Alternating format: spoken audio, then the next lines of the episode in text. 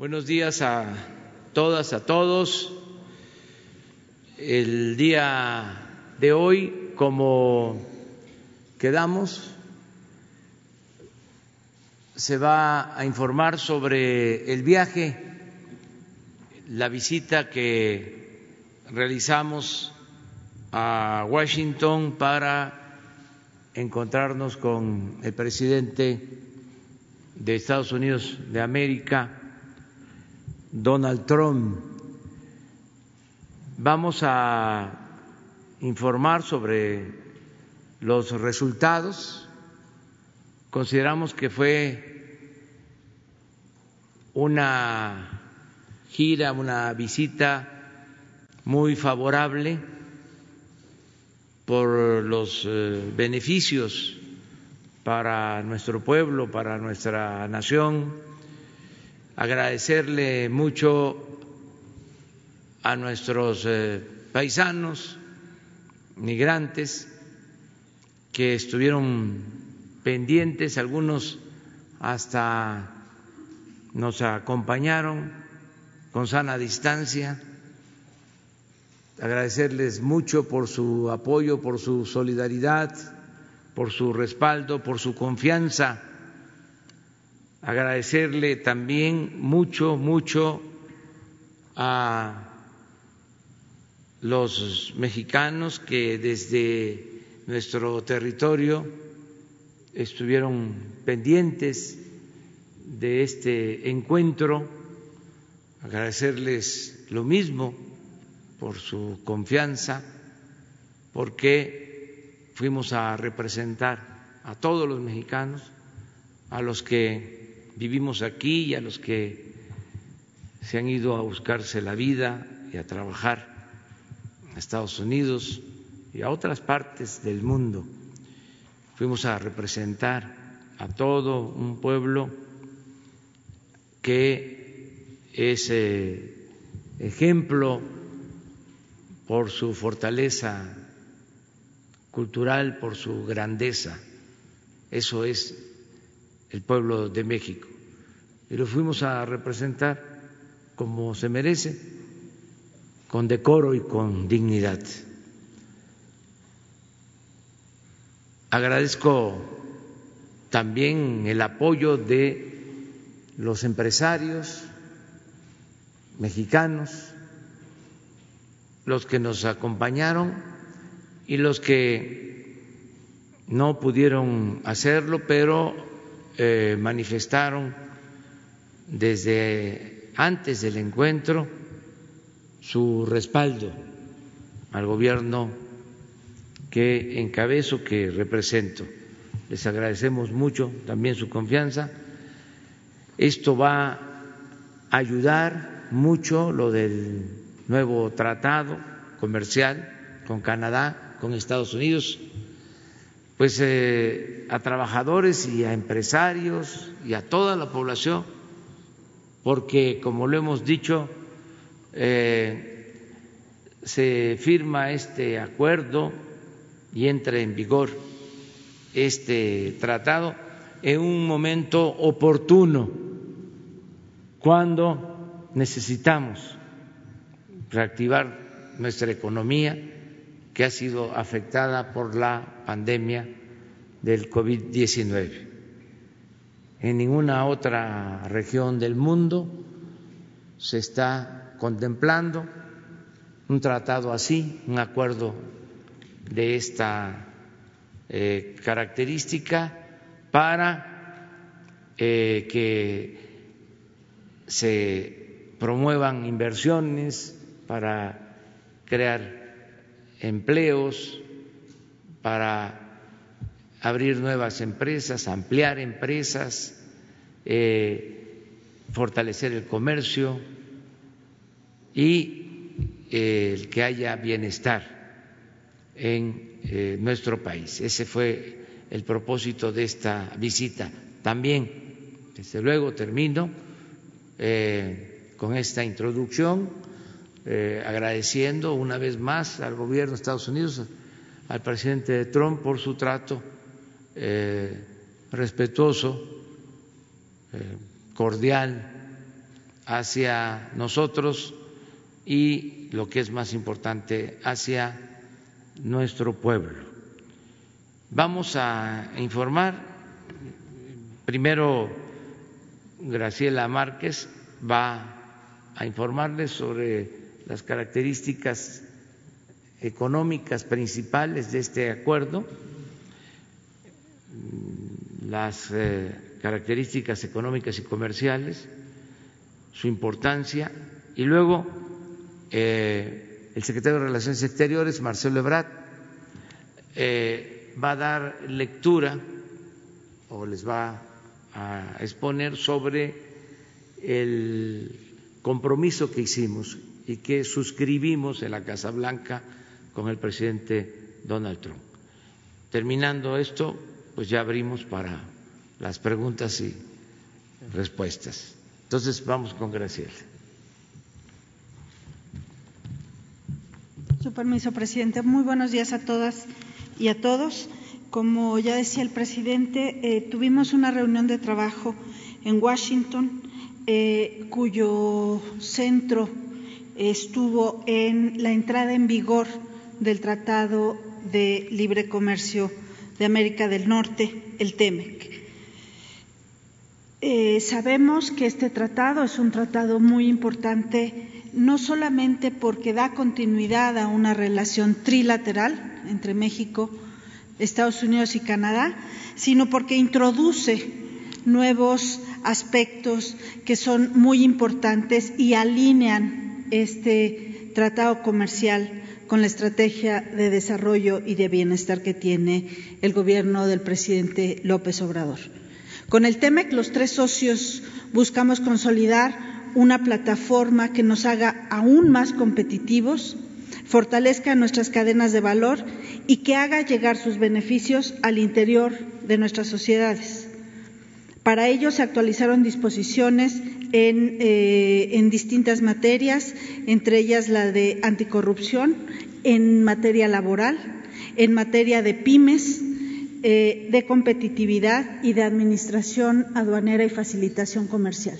Todos estos temas son temas que se alinean a la estrategia de desarrollo del actual gobierno y por eso es tan importante.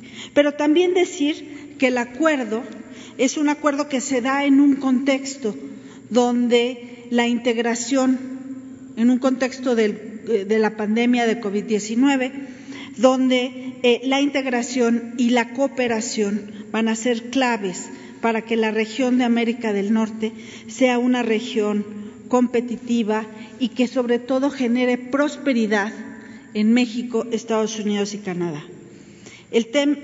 con el TEME, que estamos seguros, eh, contribuirá, a transformar a todo el país, a, a todas sus regiones. Mayor inversión, que es uno de los objetivos de, la puesta, la entrada en vigor del TEMEC. Mayor inversión significa mayor empleo y oportunidades para las pymes, para que estas empresas, las micro, pequeñas y medianas, se integren a la cadena de proveeduría de eh, América del Norte, de toda América del Norte. Con ello y con pleno respeto a los derechos laborales de los trabajadores. Así, crear más empleo, aumentar la inversión, aumentar los flujos de comercio, se hace en el marco de crear bienestar, no solamente aumentarlo. Y eso es lo que hace distinto y peculiar este tratado.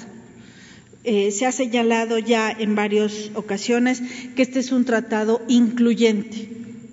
Las regiones que se quedaron fuera en, otros eh, tratados, en otros momentos, los sectores, las pymes, los trabajadores, los derechos de los trabajadores, hoy están plenamente reconocidos en este tratado que hemos eh, puesto en vigor junto con nuestros socios comerciales.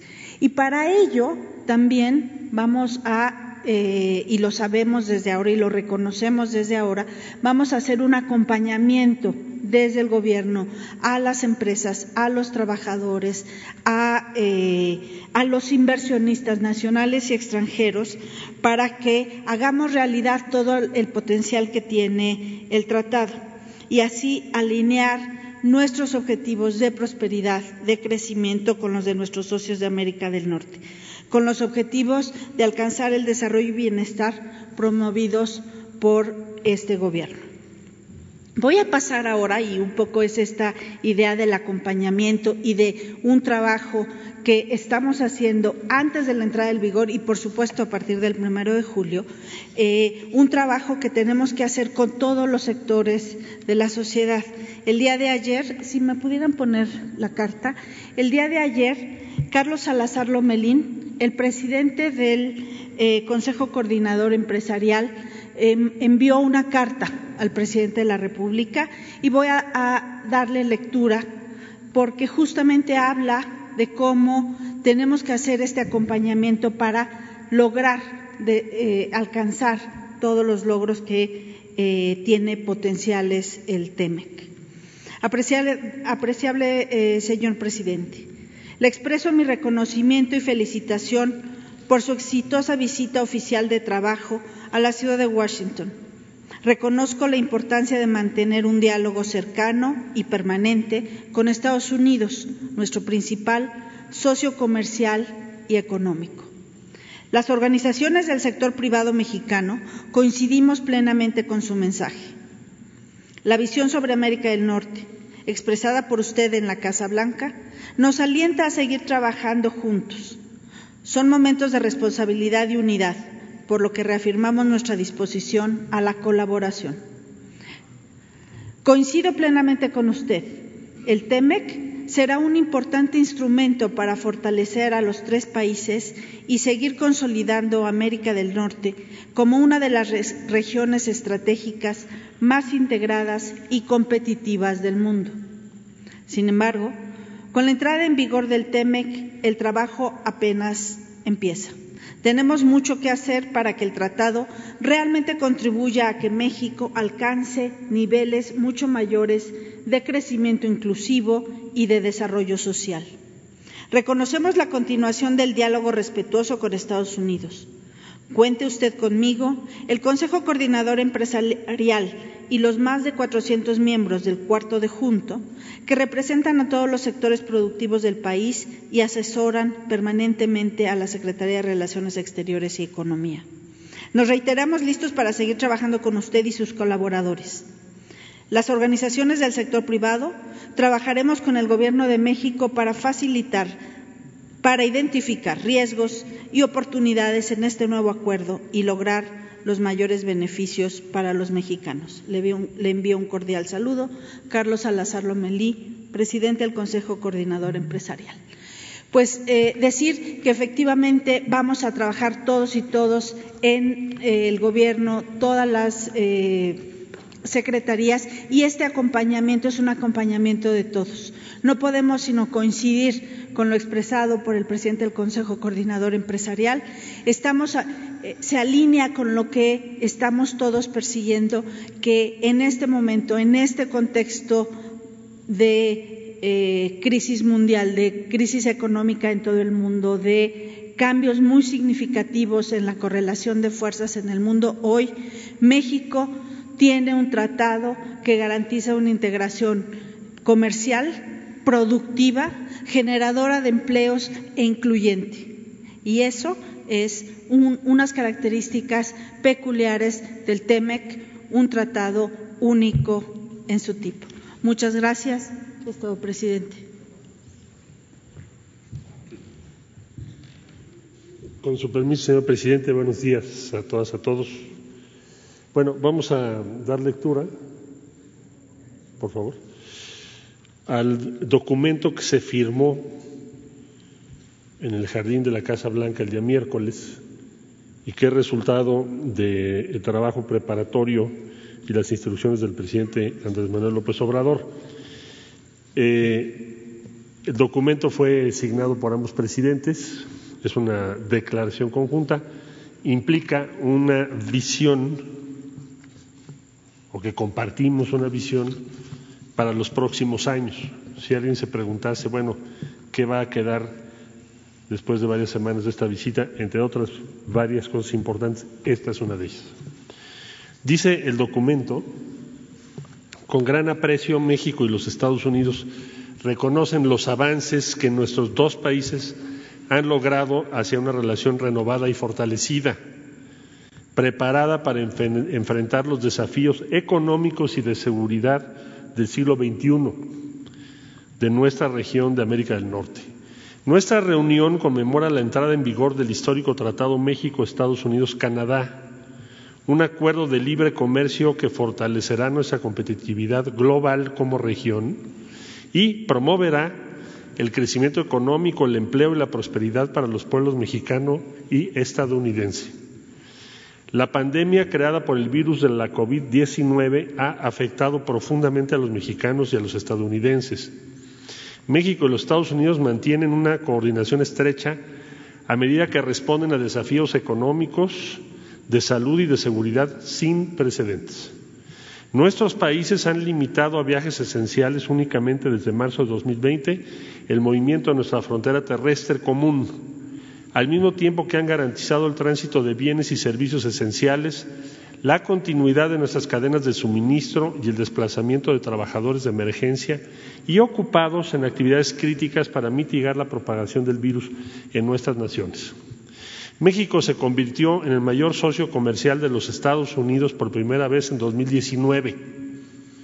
Todos los días, mercancías con valor de 1.600 millones de dólares cruzan nuestra frontera, apoyando directamente a empresas, empleos y trabajadores mexicanos y estadounidenses. El Tratado de Libre Comercio es el instrumento idóneo para proporcionar certeza económica y mayor confianza a nuestros países, lo que será fundamental para la recuperación que ya ha comenzado en nuestras dos naciones. El Tratado México, Estados Unidos y Canadá reafirman nuestro entendimiento compartido de que América del Norte es una región que crea prosperidad para todos sus ciudadanos. También es un acuerdo que fortalece nuestra cooperación en la lucha contra la corrupción a través de las más firmes disciplinas contra la corrupción en el comercio internacional de cualquier acuerdo internacional. El tratado marca el inicio de una nueva era, subrayo, el tratado marca el inicio de una nueva era que beneficiará a los trabajadores, agricultores, ingenieros y empresarios de ambos países, que son la columna vertebral de nuestras economías integradas. El tratado permitirá que nuestra exitosa relación económica, una de las más fuertes del mundo, se expanda aún más en los años venideros, continuando así nuestra gran historia de cooperación compartida. Firmado en Washington, D.C., el 8 de julio de 2020, por duplicado en los idiomas español e inglés, firman el presidente de los Estados Unidos de América, Donald J. Trump, y el presidente de los Estados Unidos mexicanos, Andrés Manuel López Obrador. Muchas gracias.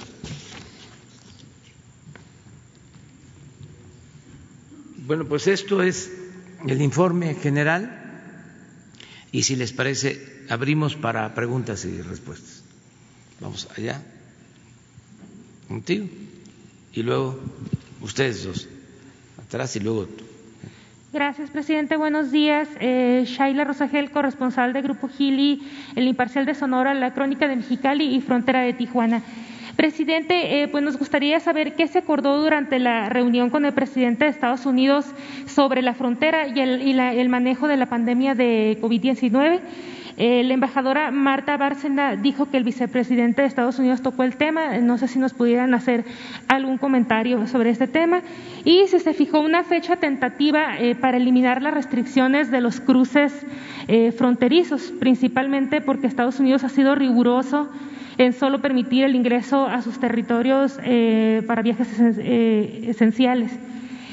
Y bueno, preguntarle, presidente, si invitó al presidente Trump a visitar a México, eh, si usted lo, invitó, y si fue así, qué respuesta qué respuesta tuvo y para qué vendría si, si, lo invitó. Bueno, acerca de lo último, desde luego que está abierta la invitación para visitar México, el presidente Trump. Eh, es eh, pues un gesto de amistad de parte nuestra. Sin embargo, por las circunstancias eh, electorales, eh, no hay posibilidades mm, por ahora de que nos visite el presidente Trump. Nosotros consideramos que era el momento de hacer esta visita por el tratado, eh, era el tiempo oportuno, algunos consideraron que no era así, eh, pero decidimos ir eh, precisamente porque ya van a intensificarse las campañas en Estados Unidos después de las convenciones eh, de los partidos y entonces sí ya es un proceso eh, primordialmente electoral. Entonces ya no podemos nosotros eh, intervenir, no es conveniente, no es prudente, no es adecuado.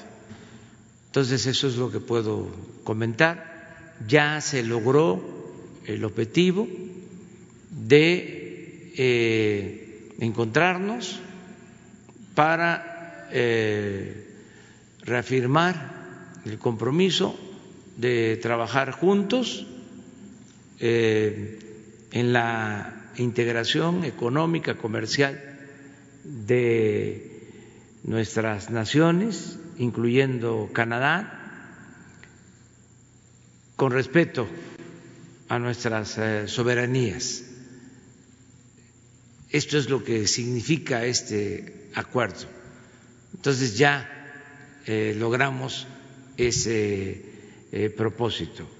Fue bien vista, bien aceptada nuestra visita por empresarios estadounidenses, eh, por el pueblo estadounidense en general, por los medios de comunicación, nos trataron con mucho respeto, todos los medios de comunicación. Destacaron la noticia, el encuentro, el New York Times, el Washington Post, el Wall Street Journal, todos los medios este, le dieron cobertura a eh, la visita al encuentro y eh, por eso considero que pues fue eh, exitosa la visita, el encuentro con el presidente Trump y de mucho provecho para nuestro pueblo. Desde luego, como aquí se mencionó y lo externó la secretaria de Economía, Graciela Márquez, el mismo presidente del Consejo Coordinador Empresarial, pues tenemos que eh, seguir trabajando para operar, para instrumentar el acuerdo, porque eh, hay que eh, promover inversiones, hay que eh, dar mucha información a quienes quieren venir a poner sus plantas en México, hay que trabajar de manera coordinada con los gobiernos de los estados para la apertura o ampliación de parques industriales en nuestro país, hay que mejorar las comunicaciones, hay que pensar en el abasto de eh, gas y de otros eh, combustibles, resolver en definitiva la eh, necesidad de energía eléctrica. Entonces, eh, crear estas eh, condiciones básicas, pero ya está puesta la mesa es cosa de hacer el trabajo que falta para que de esta manera haya más inversión y eh, se generen empleos y haya bienestar en nuestro país.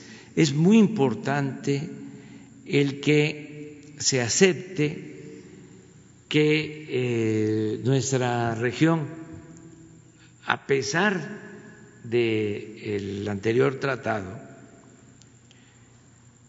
fue perdiendo presencia económica con relación al resto del mundo. Yo di un dato de cómo hace 50 años los tres países de América del Norte eh, representaban un poco más del 40% de el producto eh, del, eh, del PIB mundial, desde el Producto Interno Bruto Mundial, más de el 40%. Y ya ahora solo tiene los tres países una participación de el orden del 27%, 28%. En 50 años, del 40 al 27. La participación de la región en el eh, Producto Interno Bruto Mundial. Y se convirtió en una región deficitaria, es decir, se compra más en el resto del mundo que lo que eh, vendemos. Lo que se propone con el nuevo tratado es eh, disminuir ese déficit y equilibrar eh, la relación comercial, que lo que ahora estamos importando como región del resto del mundo lo podamos producir en América del Norte. Y tenemos todo para hacerlo. Porque ese déficit significa eh, salida de divisas, pérdida de oportunidades de empleo incluso eh, altos costos de transporte. No aprovechamos la ventaja que tiene nuestra vecindad. Por eso, sí es un acuerdo eh, trascendente, en palabras del presidente Donald Trump, es el tratado más grande. Él mencionó que tienen un acuerdo con China, pero que este es un tratado de eh, más eh, importancia en lo económico y en lo comercial. Entonces, sí, eh, es algo importante. El otro tema que eh, distingue este nuevo acuerdo es el trato a los eh, trabajadores.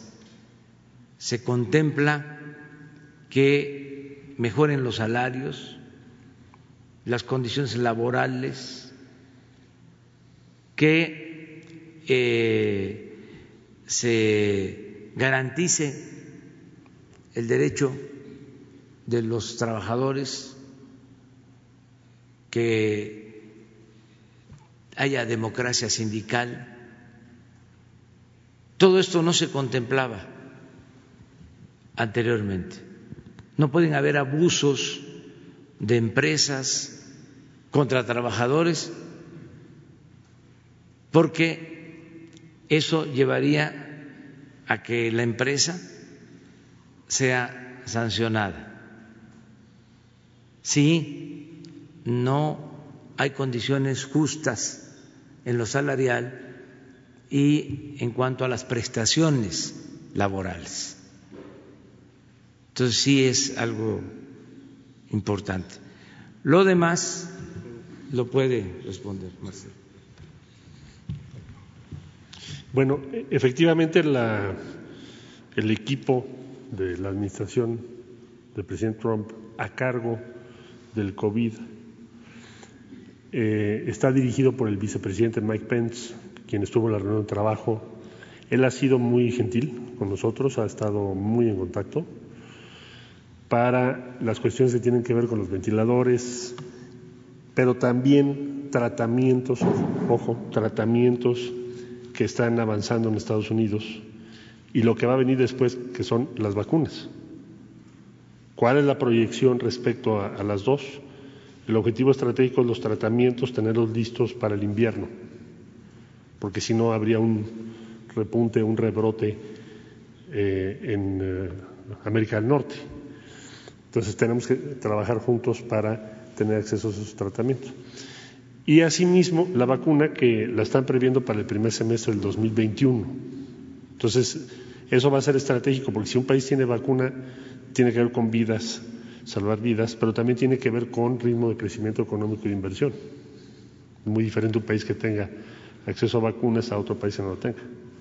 Entonces, eso se trató en la mesa, en la intervención del vicepresidente y la instrucción que tenemos del presidente López Obrador es trabajar con el vicepresidente de Estados Unidos para que vayamos en sincronía y tengamos acceso temprano al mismo momento como región, como América del Norte. ¿Por qué? Por la integración económica que hay. Entonces, efectivamente así fue. Por lo que hace a la frontera, lo que tenemos es los estados del sur de Estados Unidos, California, Nuevo México, Arizona, Nuevo México y Texas, están en incremento. Entonces, nuestra perspectiva y de la Secretaría de Salud es que no sería prudente ahorita hacer una apertura, porque entonces lo que vamos a provocar es un impacto hacia un rebrote. Por lo tanto, lo que estamos explorando con las autoridades locales, porque siempre tomamos en cuenta su punto de vista, me refiero ciudades y desde luego gobiernos estatales, es que se prolongue la restricción a viajes no esenciales de 21 de julio hasta el mes de agosto, que cuando ya tengamos un decrecimiento en la zona. Pero sí les quiero señalar que hay un semáforo en Estados Unidos, aunque son otros colores los que están usando, pero tienes ahí claramente un incremento en varios de estos estados. Entonces, por esa razón, el enfoque que estamos utilizando, y lo comparte el gobierno de Estados Unidos, es conservador respecto a esa posible apertura. Ustedes dos.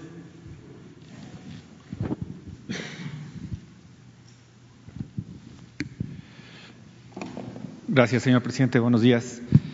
Eh, si me permite hacerle dos preguntas. El, tema del, muro fue un tema, es un asunto que se dejó a un lado para no empañar justamente la entrada en vigor del, del TEMEC o de ahora en adelante, tras su amistad con el presidente Donald Trump, es un asunto que no avanzará más, toda vez de que él ha insistido de que México debe pagar por ese muro. Esa es la primera pregunta, presidente. Pues es un tema que no se trató porque eh, procuramos eh, que el encuentro eh, se diera a partir de las coincidencias, que hiciéramos a un lado las diferencias y que eh, se buscara resolver esas diferencias que son propias de vecinos y de países independientes y democráticos mediante el diálogo, pero que no era este un tema que nosotros eh, quisiéramos tratar, que no queremos este, tratar. Agradecemos que no se haya abordado el tema en lo público. En la cena eh, una expresión, pero no este, con eh, propósitos de imponer nada de otro tipo.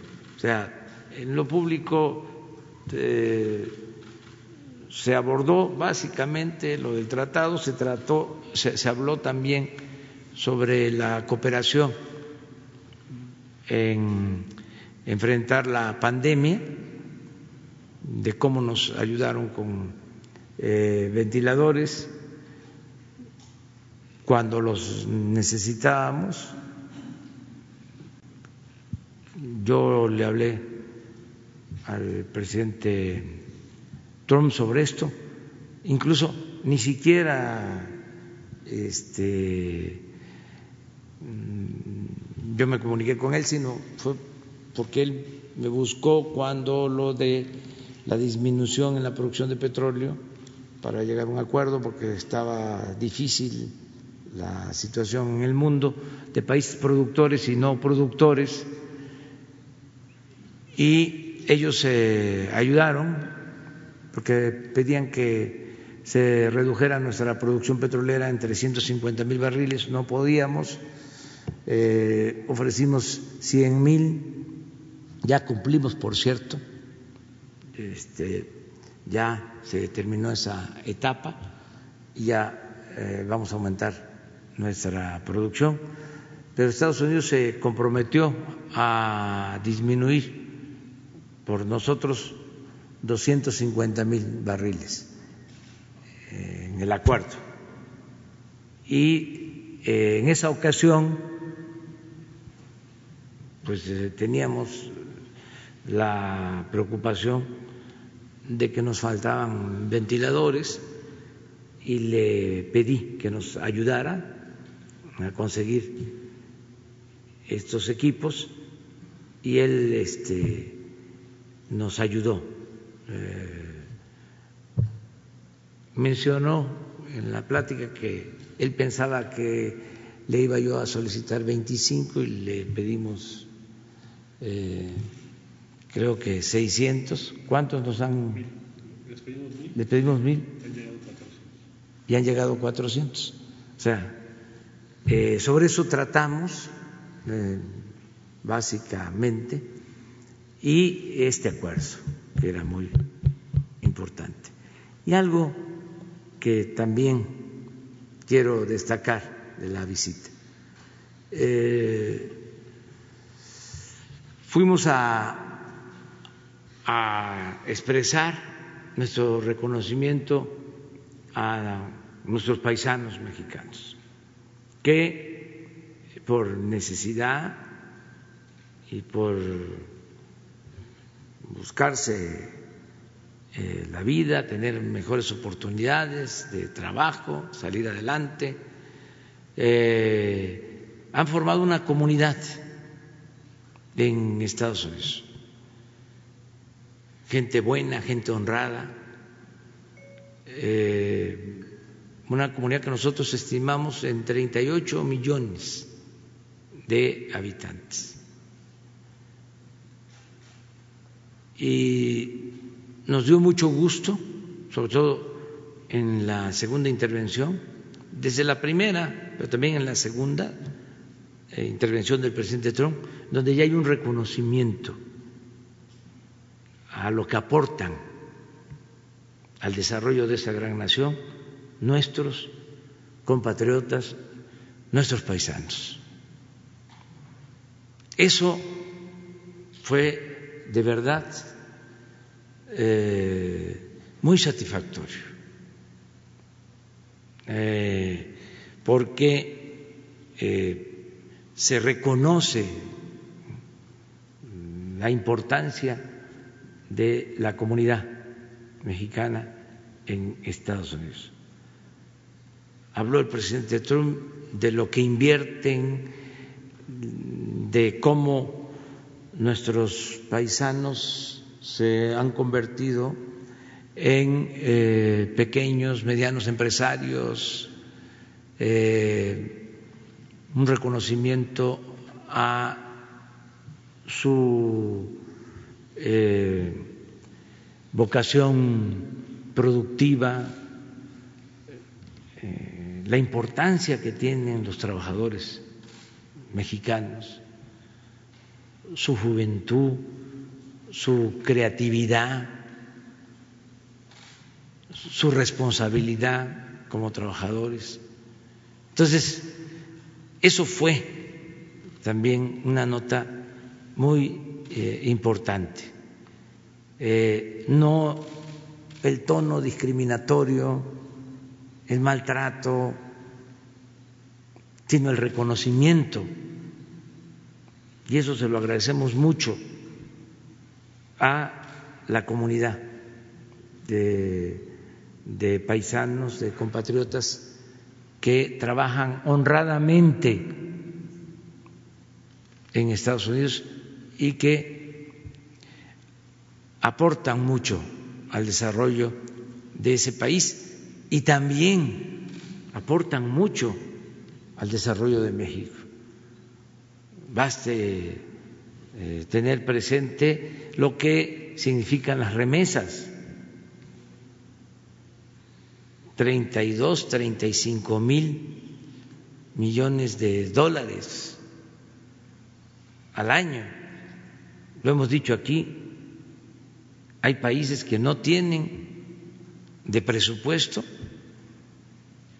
35 mil millones de dólares, que es lo que envían a sus familiares nuestros paisanos, eh, nuestros compatriotas. Entonces, sí eh, eh, evitamos tratar temas donde no hay acuerdo. Señor presidente, y también justamente hablando de eso, del reconocimiento que tienen nuestros paisanos en Estados Unidos, después de su discurso que usted pronunció en la Casa Blanca, en el que asegura que los mexicanos que migran a Estados Unidos son gente trabajadora, honesta, eh, considera que tendría que haber un mejor trato para ellos, tanto de las autoridades estadounidenses como del propio presidente Donald Trump, que ha dicho, que en su momento dijo en 2016 que los mexicanos eran eh, criminales, violadores y unos malos hombres. ¿Cuál es el balance que usted daría justamente después de su visita para los mexicanos que están en Estados Unidos? Gracias, presidente. Pues yo creo que van a seguir mejorando las relaciones y el respeto es un proceso, porque eh, es una nueva realidad y eh, no se puede continuar con la misma actitud de otros tiempos. Por eso celebro de que se inaugure esta nueva etapa también en la relación y el trato hacia nuestros eh, paisanos. Eso eh, quedó de manifiesto y deseo con toda mi alma de que continúe este trato respetuoso, no discriminatorio para nuestros eh, paisanos. Eh, eso sí, lo dijimos, de eso sí se habló, de el agradecer el que se trate bien, como lo merecen nuestros paisanos. Y ahí va también implícito un reconocimiento a todos los migrantes del mundo. Es eh, pensar más en la fraternidad universal. Eh, y esto eh, quedó ahí de manifiesto.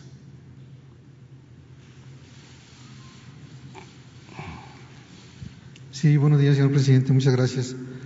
Sorprendió en este tiempo que usted estuvo en Washington la detención del exgobernador César Duarte. Usted ya había planteado en, enero, precisamente en Ciudad Juárez, que se habían hecho, rehecho los trámites porque había problemas, mal planteada pues la extradición. ¿Qué significa esta detención? Usted lo planteó como una petición especial directamente al presidente y si nos pudiera dar más detalles el secretario en relación a la posibilidad de un acuerdo de extradición negociada como se hizo con los Austin, considerando que dentro de las denuncias públicas y de las carpetas, por ejemplo en la FEPADE, se establece que hubo desvío de recursos federales hacia campañas en diversos estados dentro de una estrategia que se denominó Operación Zafiro.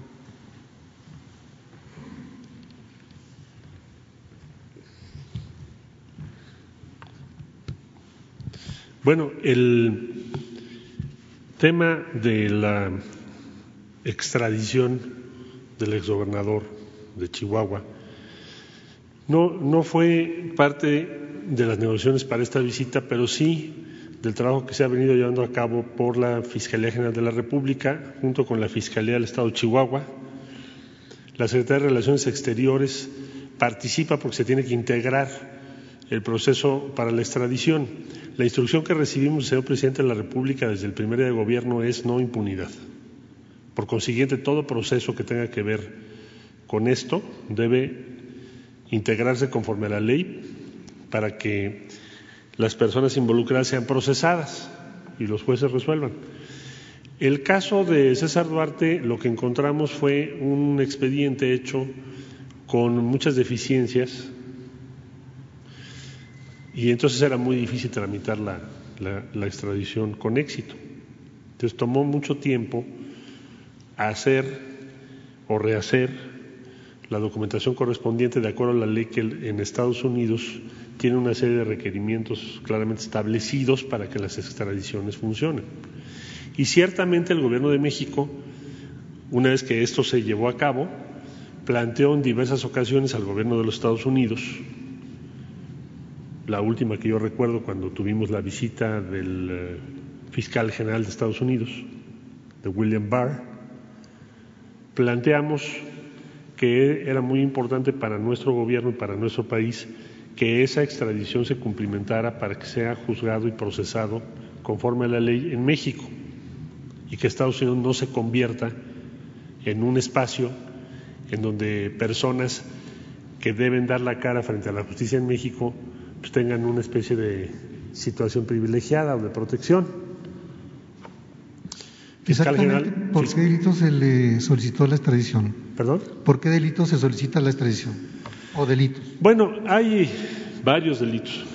Se hizo una primera solicitud con 16 órdenes de aprehensión giradas por la Fiscalía del Estado de Chihuahua.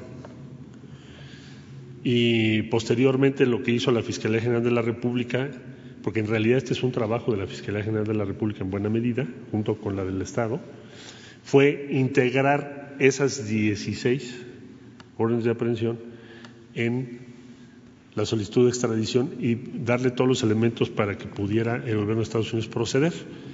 Y bueno, pues ahí están todas las órdenes de aprehensión, son, son públicas. Entonces, va ahora le corresponderá a la Fiscalía General de la República, pues ya informarles el detalle, pero lo que les quería yo comentar es el antecedente, cómo se llegó a este punto. Y bueno, ahora estamos iniciando algo similar en Canadá con Tomás Herón. O sea, impunidad no va a haber. Parte de nuestra función en la Secretaría de Relaciones Exteriores es garantizar que cuando hay casos de esa naturaleza, la extradición ocurra. ¿Por qué? Porque es una responsabilidad esencial de la Secretaría el garantizar que esos procedimientos se lleven a cabo conforme a las leyes de los diferentes países y se tenga éxito. ¿Y sobre una extradición negociada como pasó con los Lozoya Austin? No te escuché bien, ¿una qué? Sobre una extradición negociada, es decir, que él ofrezca participar dentro de investigaciones. Eso ya no, ya no te lo no te lo podría yo responder. La Fiscalía General de la República tendría que plantearlo en su momento. en este momento no tengo elementos para ello. Pero sí es un proceso que ha sido muy largo Y es algo importante para la justicia mexicana que quienes tengan procesos importantes en México o procesos en México respondan en México de sus actos. Muchas gracias. Para ir este en igualdad. Sí. Dos mujeres, dos hombres. Buenos días, señor presidente. Berenice Telles del Diario Nacional Uno más Uno.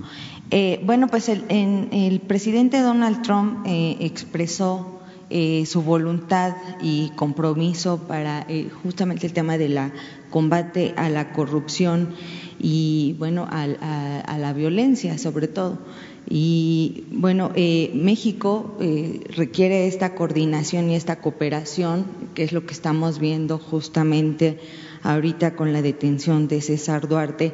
Y eh, mi, mi, pregunta es usted considera que tanto esta detención como eh, la respuesta a la nota consular eh, don, respecto al tema de Rápido y Furioso eh, son un acto de cooperación y de voluntad por parte del gobierno estadounidense y pues cómo se reafirma esta coordinación es mi pregunta.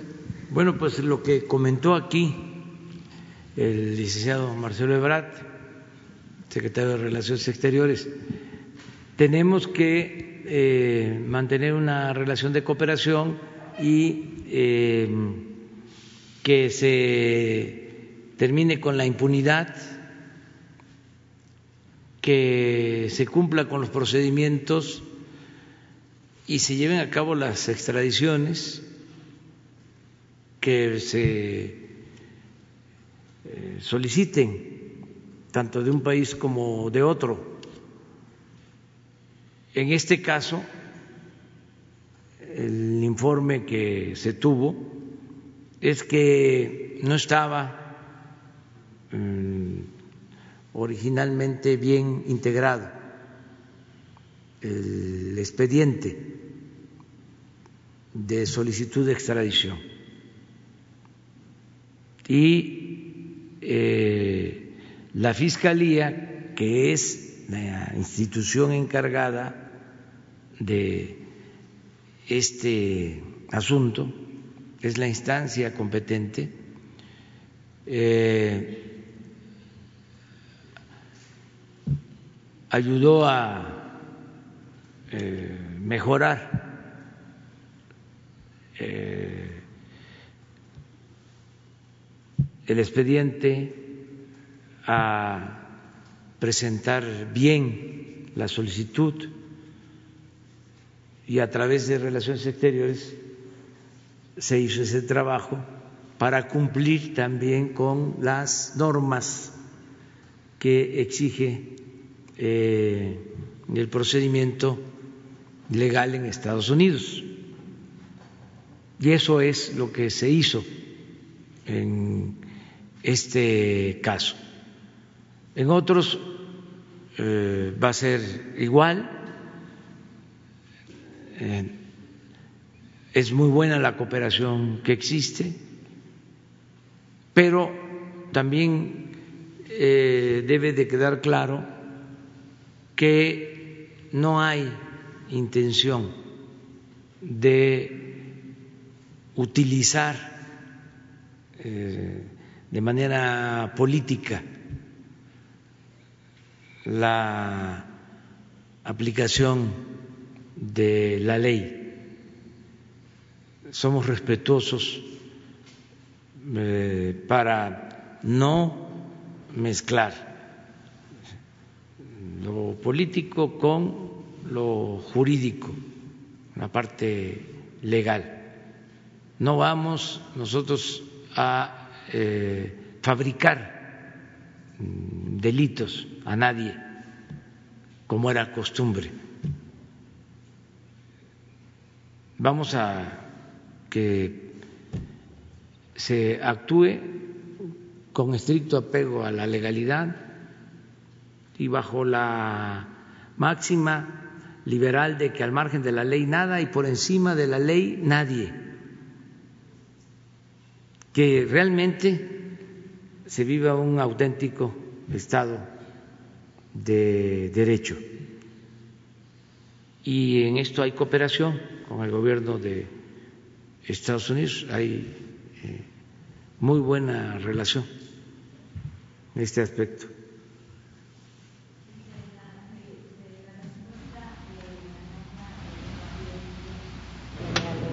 Sí, a ver si.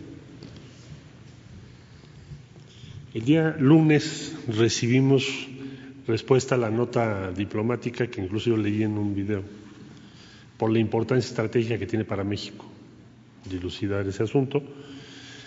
Evidentemente se recibió muchísima información, eh, información que ya estaba publicada e información que no se había todavía publicado. Ya se puso a disposición de la Fiscalía General de la República, porque ellos tienen, como tú sabes, una carpeta de investigación sobre ese asunto. La Fiscalía nos va a decir qué le falta y ya lo que nos dijo la oficina del, Fiscal General de Estados Unidos es que ellos van a proporcionar toda la información que sea necesaria para que se concluya esa carpeta de investigación.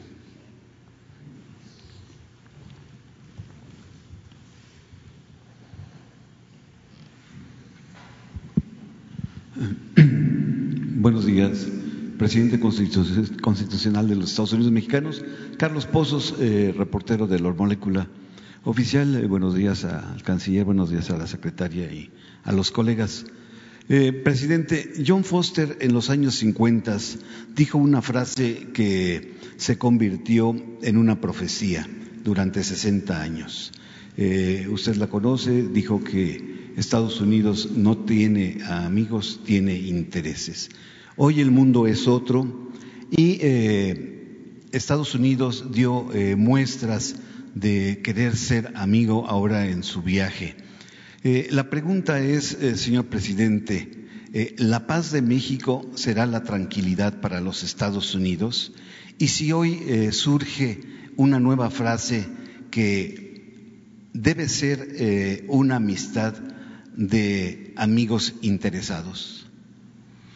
Bueno, ya sabemos todos por la historia de que hemos tenido desencuentros, eh, lo dije en mi intervención, hay agravios que todavía no se olvidan en la relación con Estados Unidos. Pero también eh, ha habido cooperación, ha habido entendimiento, porque somos vecinos la geopolítica nos eh, obliga a entendernos. Puede ser que un país de Sudamérica un país europeo un país asiático tenga eh, otra relación, otra política con Estados Unidos, pero el tener 3.180 kilómetros de frontera de la historia de convivencia y de confrontación, pues obliga a definir una política especial de México con Estados Unidos. Afortunadamente hay elementos buenos un elemento bueno, voy a mencionar tres, es que eh, los eh, héroes de esa nación siempre buscaron para con México tener una relación de respeto. Ayer o hablaba yo de cómo al mismo tiempo que se proclama y se lanza como política exterior la doctrina Monroe, también eh, Washington, eh, George Washington, eh, padre de la patria, Estados Unidos, dice que las naciones no deben de abusar del infortunio de otros pueblos. Luego, la relación tan extraordinaria de el presidente Lincoln con el presidente Juárez a través de nuestro canciller, eh, de los mejores diplomáticos de México, Matías Romero. El presidente Lincoln nunca reconoce a Maximiliano, nunca acepta la intervención francesa, eh, siempre eh, mantiene relaciones con el gobierno del presidente Juárez. Eso nos ayuda. Eh, en tiempos más recientes, cuando la expropiación petrolera, lo mismo, presidente Franklin Delano Roosevelt, se entiende, comprende el por qué ese acto eh, de soberanía, de patriotismo del general Cárdenas eh, acerca de la nacionalización de la expropiación de compañías petroleras extranjeras, y hay entendimiento. Eso te ayuda mucho. Este, y eh, nos ayuda mucho lo que mencionábamos, el que por las circunstancias, por el tiempo, se fue conformando una comunidad mexicana en Estados Unidos cada vez más fuerte, no solo cuantitativamente, no solo porque incluyendo hijos de mexicanos, eh, eh, se llega a una población de 38 millones de habitantes, sino por la influencia que ya tienen nuestros paisanos en lo económico, en lo social, diría, en lo político. ¿Cuántos legisladores de origen mexicano hay en Estados Unidos, eh, en los gobiernos locales? Entonces, ya es una realidad distinta, de modo que por estas circunstancias, por estas circunstancias, hablé de tres, de el comportamiento ejemplar de los héroes de Estados Unidos hacia México, los buenos presidentes que ha tenido Estados Unidos y que han sido respetuosos con México, los que no han sido eh, respetuosos, pues no los vamos a recordar, es preferible olvidar. Eh, pero bueno, eh, eso ayuda. Lo otro, esta nueva realidad que resulta muy, muy, muy este, importante. Y también pues es la nueva composición o los reacomodos que se están dando en el mundo, en lo económico y en lo comercial. Tenemos que eh, unirnos, se tiene que buscar una integración con respeto a nuestras soberanías, pero eso es una ventaja también comparativa. Eh, y eh, termino agregando algo más. Estados Unidos, eh, por su fundación, la manera como se fundó esa nación, sus primeros pobladores, los primeros colonos, pues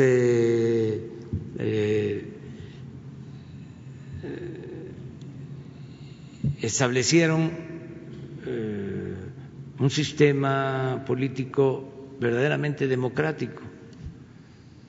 Eh, había una comunidad democrática originalmente en todos los pueblos y eh, se em,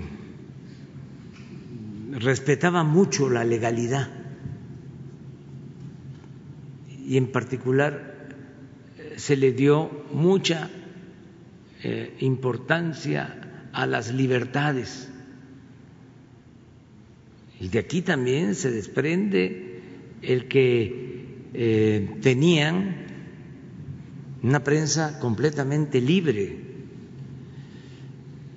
Pero el elemento de libertad era fundamental como la piedra angular de la fundación de esa nación.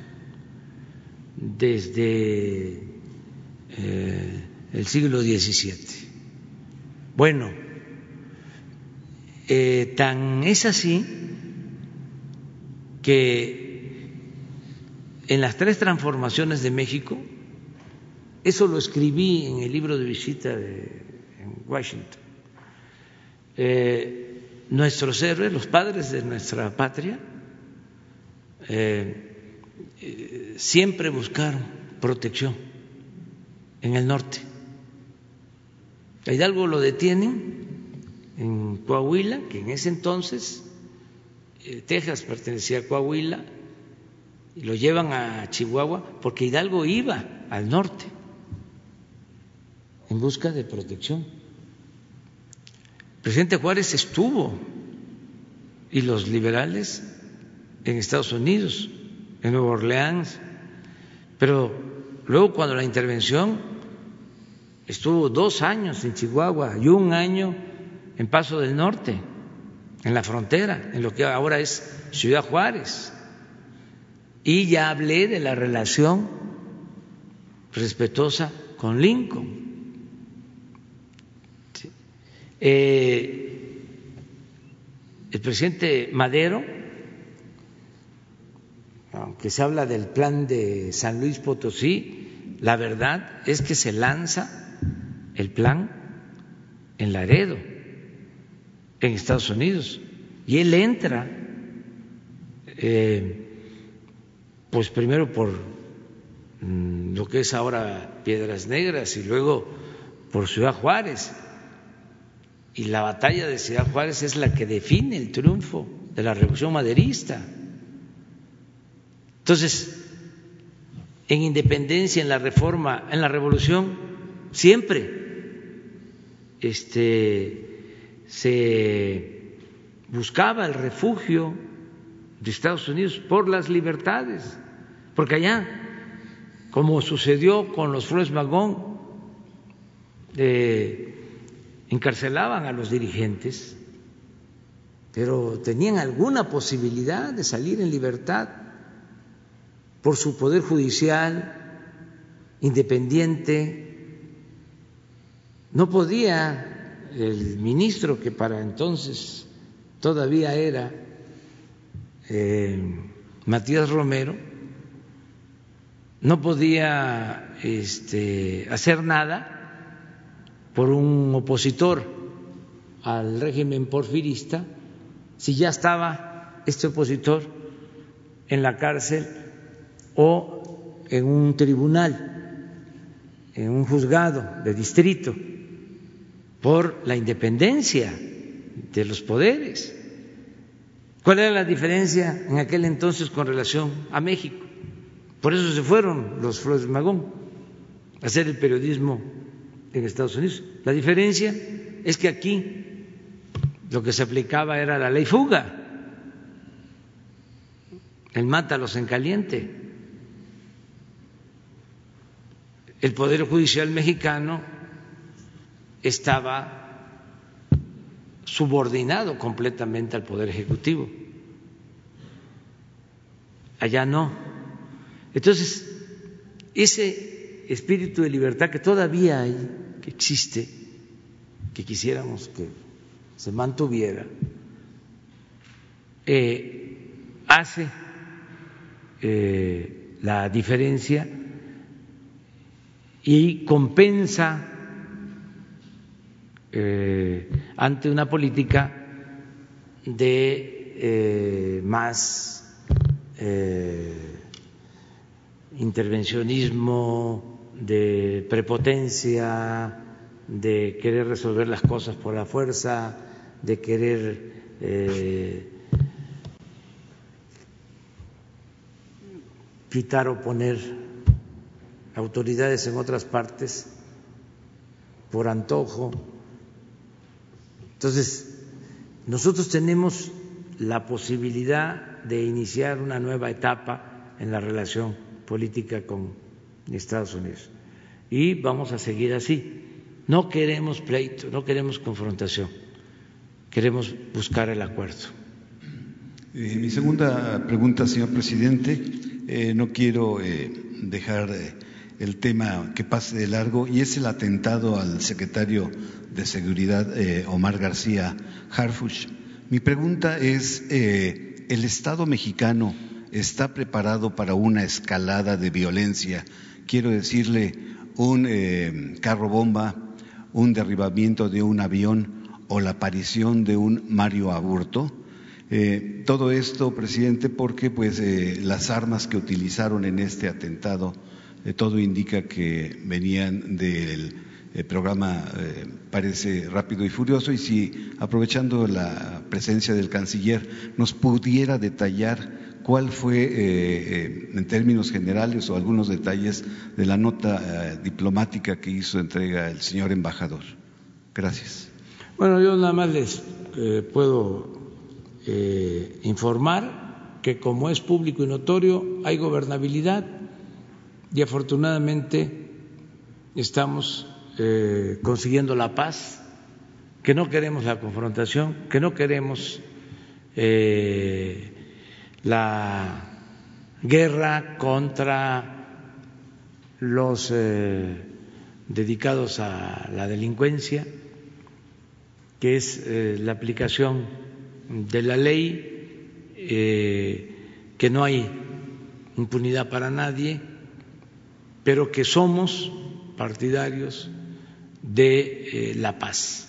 Pero pareciera una declaración de guerra, señor presidente, con todo respeto, en la Ciudad de México, en la principal eh, arteria del país. Sí, pero no tiene respaldo ciudadano. Ningún acto de violencia eh, tiene eh, respaldo de los ciudadanos. Yo creo que en ningún momento en México se ha optado por eh, la violencia, me refiero a que la gente celebre el que se lleve a cabo un acto violento menos ahora. Todas eh, esas eh, acciones, esos atentados, son repudiados por la mayoría de los mexicanos. Entonces, los que hacen eso eh, no obtienen ningún resultado. Eso es cero, es la nada porque hay un consenso general a favor de la paz en el país. Y no queremos la violencia. La convocatoria siempre va a ser a que nos portemos bien, a vivir en paz. Incluso a los que eh, se dedican a actividades ilícitas, eh, nunca vamos a dejar de eh, llamarlos a que reconsideren y que piensen, ¿sí? no solo en ellos, que piensen en sus familiares y que piensen en el pueblo, que piensen en México. Pero se está trabajando con inteligencia. Sí, pero yo creo que la fuerza moral del gobierno es más poderosa que eh, la fuerza física, que la fuerza bruta. Entonces, por eso lo quiero eh, dejar en claro. Y desde luego, es mejor la inteligencia que la fuerza, mucho mejor. Eh, acerca de lo otro, pues. Con su permiso, señor presidente.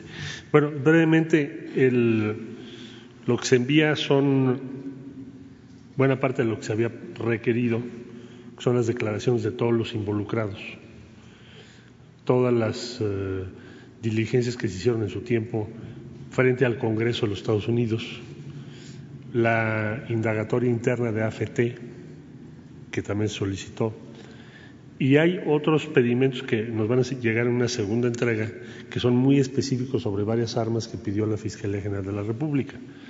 Pues yo, por lo que advierto, sí se va a tener acceso a todo lo que necesita el fiscal general, el doctor Gertz, para poder concluir la investigación en curso. Hasta el momento, eh, eh, esta información eh, implica al ex presidente Felipe Eso no lo podría yo afirmar en este momento, porque pues, es parte de la investigación. Y nada más hacerle una precisión respecto al atentado al señor secretario de Seguridad en la ciudad. También se está haciendo la investigación respecto a las armas. Eso ya se hizo, se va a aplicar el e-trace. Tenemos todo el apoyo y la colaboración del gobierno de Estados Unidos. Eh, eso también está a cargo de la Fiscalía General de la República. Por lo que entiendo son armas más recientes respecto a Rápido y Furioso. Son armas más recientes, no necesariamente son las mismas, para aclarar. Gracias, canciller. Compañera.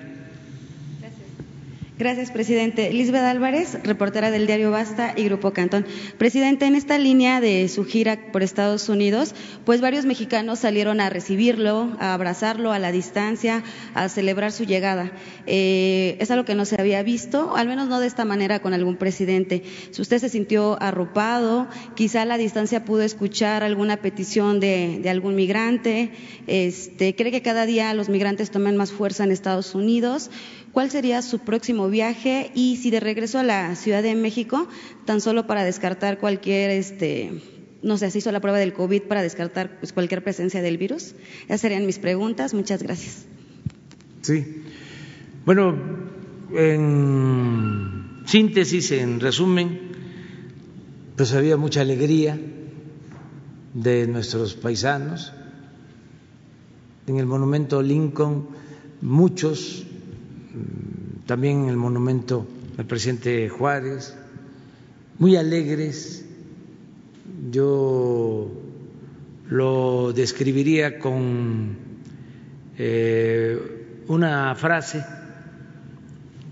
orgullo mexicano.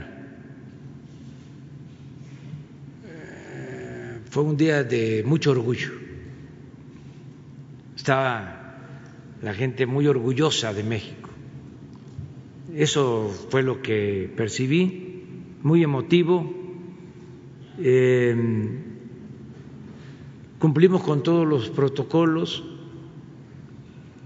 Antes de salir me hice la prueba del COVID. Eh, afortunadamente salí eh, negativo en eso, en la prueba del COVID.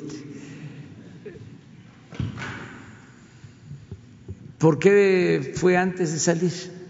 Pues, este, porque si resultaba positivo, pues no podía viajar. Tenía yo que informarlo. La misma noche del lunes pensé, porque muchos eh, no sienten síntomas y se hacen la prueba por alguna razón y resulta que sí están afectados. Yo no he tenido síntomas y por eso me hice la prueba, pero pues no descartaba esa posibilidad y tenía yo que informar que no iba yo a viajar. Por eso fue. Y ya llegando allá, al día siguiente de que llegamos, me volví a hacer la prueba. Eh, agradezco mucho también al gobierno de Estados Unidos porque eh, hubo un trato respetuoso, digno, eh, se permitió que la prueba a todos los de la comitiva se hiciera en la embajada en la casa de la Embajada de México en Washington y que la hiciera eh, un médico militar mexicano. No solo a los eh, servidores públicos, sino también a los invitados. Se hizo ahí en la casa este, por mexicanos de la Secretaría de la Defensa y ahí mismo, mm, al poco tiempo, entregaron los resultados. Eh, ya de regreso, pues solo cumplimos el protocolo de salud, lo del cubreboca en el avión y ya, pero nos fue muy bien. No tuvimos eh, ningún problema, demora, a pesar de que se hizo escala, tanto de ida como de regreso.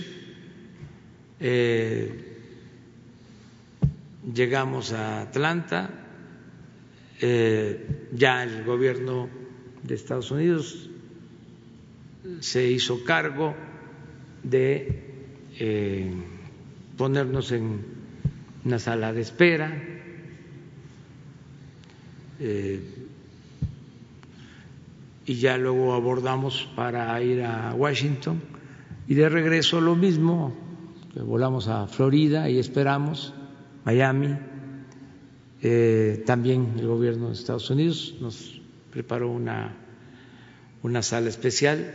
Eh, agradezco mucho al personal diplomático de México en Estados Unidos, a todos que todos ayudaron, eh, todos, todos, todos los que trabajan en consulados, en eh, la embajada, a la embajadora Marta Bárcena por la manera como nos trataron y salimos puntual. Eh, los tripulantes comandantes de los aviones, eh, las compañeras, compañeros que trabajan en el servicio de las líneas aéreas, muy amables, muy respetuosos, los pasajeros también muy respetuosos, también orgullosos, porque se supo de la visita sobre todo ya en el regreso, ya tenían toda la información y muy contentos con lo de la entrada en vigor del tratado, porque la gente sabe que eso nos va a ayudar. No nos podemos aislar y no es suficiente la inversión nacional o la inversión pública para reactivar la economía se necesita la inversión foránea para eh, reactivar la economía. Entonces, es de sentido común, de juicio práctico, y eso le sobra a nuestro pueblo, que es un pueblo sabio. Saben muy bien lo que conviene y lo que no conviene. Entonces, eh, por eso yo estaba seguro de que iba a ser eh, exitosa esta visita, ¿no? como lo fue, en efecto. Entonces vamos adelante a la instrumentación y a seguir eh, enfrentando nuestros problemas grandes, graves, problemas nacionales, pero con trabajo, con constancia, con dedicación, con imaginación, con talento, con honestidad, vamos a salir.